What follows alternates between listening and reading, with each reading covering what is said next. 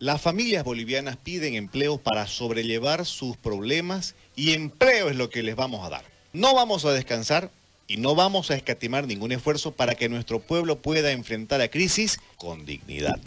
Hay empleo, pues ya. La gente tiene trabajo. No es digno, pues, 500 pesos en, en 100 días. La gente tiene trabajo. Vos apuntás a generar fuentes laborales. ¿Y por qué no le preservás su fuente laboral? ¿Por qué no generás una, una hasta que venga el tratamiento de la ley, generás una alternativa para flexibilizar la ley laboral? Que vos podás llegar a un acuerdo en ese marco de cordialidad para preservar la fuente laboral, pero preservar al generador de la fuente laboral también. Porque nosotros los que tenemos una empresa chiquita como esta, estamos jodidos. Y vamos al banco y es falta, falta, falta, no hay cómo. Ahora, nosotros somos nada, pues, en el universo, ¿no ves? ¿Qué es un grano de arena en la playa? No es nada, pues, ¿no? Ahora, sacarle, pues, la arena total a la playa. Se afea todo, ¿no? Todo horrible. Bueno, eso es lo que está pasando. No lo entiende. ¿Por qué? Porque la señora no entiende. ¿Y qué es lo que hace ella? Confía en un entorno que la está llevando al colapso. Nos está llevando el país al colapso. Esa es la triste realidad. Entonces usted me dice a mí, yo lo escucho a Rodrigo Paz Pereira, dice hay que tener fe, sí, tiene razón, alcalde. Pero yo tengo que sustentar mi fe.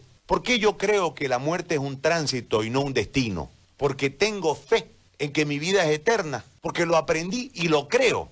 Y no estoy en desacuerdo con el que no lo cree. Le respeto su creencia. En este momento yo creo que el Estado generador de empleos no existe. Porque termina generando una dictadura, ese modelo. Yo creo en la libre iniciativa, creo en el desarrollo privado, creo en la multiplicación de los trabajos y por ende la distribución de la riqueza.